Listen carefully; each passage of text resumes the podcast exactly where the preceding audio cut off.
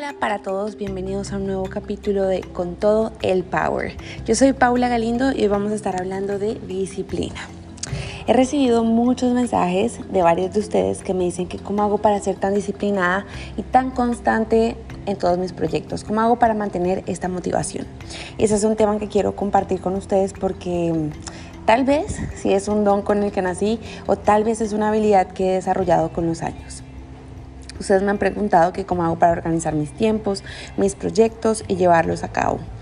Eh, si ustedes pudieran hablar con cualquier persona que ha contactado conmigo en la vida real, probablemente les van a decir que soy una persona muy disciplinada, muy constante, tanto con el ejercicio, con mis relaciones, con mi trabajo y con varios otros aspectos de mi vida.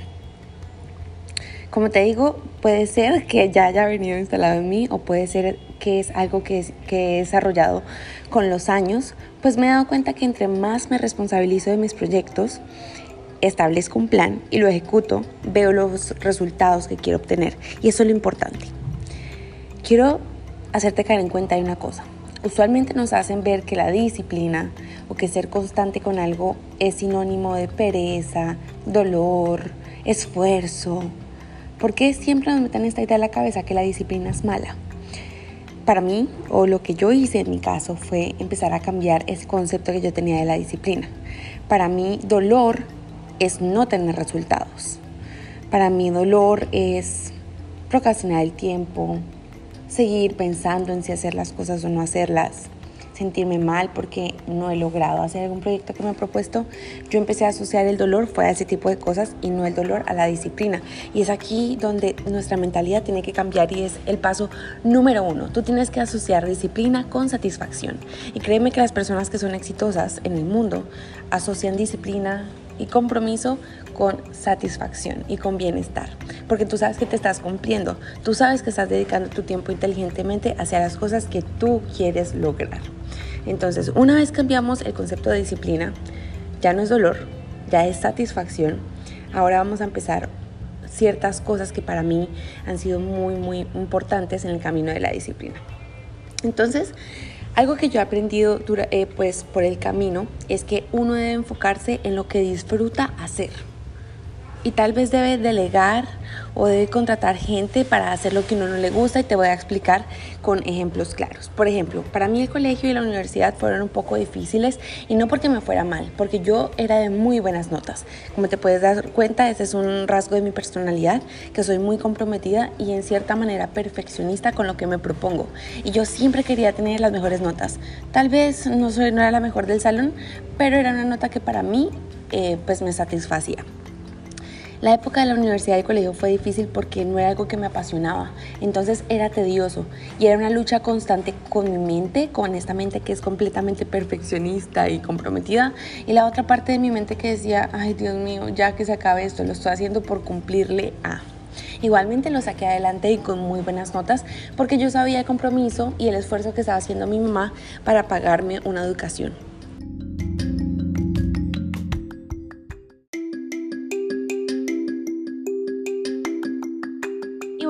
Pues ya me gradué de la universidad, tengo ahí el título y ahora los retos no paran porque igual durante la vida uno va a encontrar ciertas cosas que no le agradan hacer. Y es aquí donde viene lo que te digo de delegar ciertas cosas que no te gustan y enfocarte en eso que sí te apasiona. Por ejemplo, yo hago videos, podcasts, fotos y muchas otras cosas más. La parte que a mí no me gusta mucho de producir contenido es editarlo para mí es un trabajo muy tedioso que requiere mucho tiempo, cortes, efectos. Entonces, ¿qué hice? Como sabía que era algo laborioso, eh, preferí contratar a una persona que fuera muy talentosa en la parte de edición, que le gustara y además tuviera la habilidad y le di un trabajo. Entonces yo me podía enfocar en mis proyectos, en mis cosas, mientras que esa otra persona me estaba apoyando en hacer lo que a esa persona sí le gusta hacer. Y en muchas otras cosas. Por ejemplo, a mí no me gusta mucho la parte de la limpieza de la casa. Es algo que en lo personal también parece tedioso y que lleva mucho tiempo. Ojo, hay gente que sí lo disfruta y eso es completamente aceptable porque todos somos diferentes. Entonces, ¿qué decidí hacer? Contrato una persona que una vez a la semana va y me ayuda en la casa. ¿Y qué es lo que yo estoy haciendo con mi disciplina? Generando los ingresos suficientes para poder sostener un estilo de vida como el que yo llevo con una libertad financiera como la que yo tengo, porque preferí utilizar mi tiempo inteligentemente para producir y crear cosas que sí me apasionan. Y es esto a lo que yo te quiero llevar y a lo que, lo que yo te quiero enseñar. Uno no toda la vida tiene que vivir amargado o obligándose a hacer cosas que no tiene que hacer. Siempre hay estrategias, planes para lograr eso que sí queremos. Ponte a pensar que todos tenemos 24 horas del día. Todos, todos, todos. No hay ni una, hora, más ni una hora menos. Y la gracia no es saturarnos y ser infelices en lo que hagamos. Creo que lo importante es buscar el balance entre el tiempo para trabajar y el tiempo para nosotros mismos. Que eso es algo que yo tuve que aprender por el camino porque antes yo juraba o tenía este logo pegado a mi cabeza que el tiempo es dinero y no era capaz ni siquiera de disfrutar un café con mis mejores amigas. En Navidad, en Año Nuevo, yo siempre estaba trabajando constantemente porque entre más posteara, pues más seguidores iba a tener y más dinero, ¿verdad? Pero a la larga yo me estaba sintiendo vacía y sola porque no era capaz de disfrutar el presente. Entonces lo que hay que hacer es estratégico, trabajar un cierto lapso, lapso de tiempo que sea suficiente para lograr esas metas y tener descansos, si tú quieres, programados. Pero no es estar mucho tiempo descansando ni estar mucho tiempo trabajando. Un punto medio que te ayude a cumplir al menos un 1% de estos proyectos que quieres lograr y también que te lleven a tener un, un bien, bienestar contigo misma. Em, y no quiero decir que descansar sea botarse en la cama ver televisión o series, porque pues en lo personal para mí no lo es. Para mí descansar es maquillarme, ¿saben? Así no vaya a hacer nada. Leer un libro, escuchar música o tomarme fotos. Em, también hacer algún tipo de deporte, actividad física. Bueno, eso es para mí el descanso, pero puede que para otra persona sea simplemente arruncharse con su gato a ver Netflix y está completamente bien. Tienes que entender y analizarte a ti misma qué es lo que te hace feliz, cuáles son esos proyectos que no has cumplido. Deja de juzgarte, porque entre más digas en tu cabeza es que tú no puedes, es que tú nunca haces, es que tú nunca te cumples. Créeme que no lo vas a hacer porque tu self talk, bueno, lo que tú te dices a ti misma está siendo negativo y estás reforzando esa baja autoestima que es lo que queremos elevar. Entonces, ¿qué es lo que tienes que hacer? Si fallaste, si no lo cumpliste, si perdiste un año, si cualquier cosa mala pasó, no hagas juicios. Más bien, párate afuera y analiza qué fue lo que pasó. Porque no le invertiste el tiempo suficiente. ¿Qué otras cosas o en qué otras cosas estás procrastinando tu tiempo que no te dejan alcanzar esas metas que sí quieres? Aquí eh, escribí algo en mis notas que, te estoy comentando, que es em, un listado. Para mí funcionan mucho los listados. Mi cabeza funciona un poquito como cuadritos, como que tengo que hacer una cosa a la vez. Entonces, yo desde muy pequeña he tenido este hábito de tener una libreta. Si ustedes me siguen en YouTube desde hace años, saben que yo hago todo en listas, este tipo de to-do list unas listas de cosas por hacer y en esas listas yo literalmente desemboco, pongo absolutamente todo lo que tengo pendiente. Eso es algo que yo les voy a enseñar después, vamos a hacer una actividad para que ustedes también lo puedan aprender a hacer. Pongo absolutamente todo y de esto elijo cinco cosas que para mí son prioridad, porque obviamente en un día yo no lo puedo hacer todo.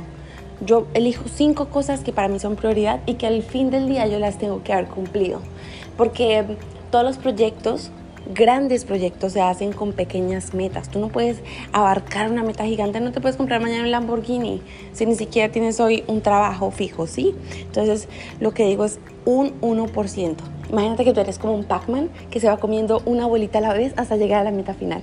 Literalmente somos eso. Un día hacemos tres bolitas, otro día nos comemos otras cuatro, otro día otras cinco y van a ver que con el tiempo y con constancia vamos a llegar a esa meta que tanto queremos. En ese tipo de listas yo pues pongo mis prioridades y me voy poniendo como un chulito un chulito, un chulito al final de la semana, siento mucha satisfacción de haber cumplido con pequeñas cosas que me llevan un paso más allá para cumplir esas metas que quiero. Comprométete con una tarea a la vez y deja tu celular aparte. Yo creo que el celular en, estos, en esos tiempos tiene dos funciones, una distraernos y otra llenarnos de información y comunicarnos con las personas. Y créanme que para mí hoy en día es una adicción terrible el celular porque muchas veces me encuentro buscando en Instagram un yo no sé qué y perdiendo el tiempo. Cuando me siento incómoda me meto en el celular, cuando me siento aburrida me meto en el celular, cuando no tengo nada que hacer me meto en el celular. Y constantemente estamos perdiendo el tiempo en el celular, tiempo que podríamos estar utilizando escuchando un podcast, algo de crecimiento personal, estableciendo un nuevo proyecto, siendo creativas. Entonces, Eh, algo que yo hago, si literalmente lo quiero terminar, si tengo una tarea, un video por editar o algo, lo que hago es que dejo el celular aparte, al menos por este momento, dejo el celular aparte y me, pues me aseguro de que al menos por 20 minutos yo me voy a comprometer lo suficiente para lograr eso que quiero hacer. Entonces dejo el celular aparte, chao Instagram, chao TikTok, TikTok. Yo sé que es súper adictivo, pero lo voy a dejar aparte un rato y me voy a sentar a terminar esa tarea. Claro que cuesta que tú, y si el celular empieza a vibrar, a sonar más, ¿no? Como que te da, pero analiza eso, ponte a pensar por qué me genera tanta compulsión el celular. O sea, parece una adicción, es una adicción. Entonces que tú también em, te obligues a retomar eso que estás haciendo, a dejar de procrastinar y haz un 1% de eso que, que quieres hacer. Bueno, espero que estos tips de disciplina te hayan servido. La verdad es que tengo muchas más cosas por contarte. Em, digamos, cómo crear un plan de acción. Eso también es súper importante, que no se quede solamente en el sueño, sino que tú puedas establecer una meta, digamos, sobre un papel, los pasos indicados para cumplir, no sé, lo que quieras hacer, pasar el año, crear una empresa, bajar de peso, subir de masa corporal, porque todo es una disciplina, una constante disciplina. Hasta las relaciones son una disciplina. Ponte a pensar que tú todos los días construyes esa relación que anhelas tener con tu pareja. O digamos el cuerpo. A mí me dicen, pero ¿por qué eres tan disciplinado con tu cuerpo?